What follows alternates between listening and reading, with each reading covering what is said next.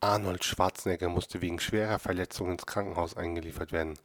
Chuck Norris hat ihn auf Facebook angestupst.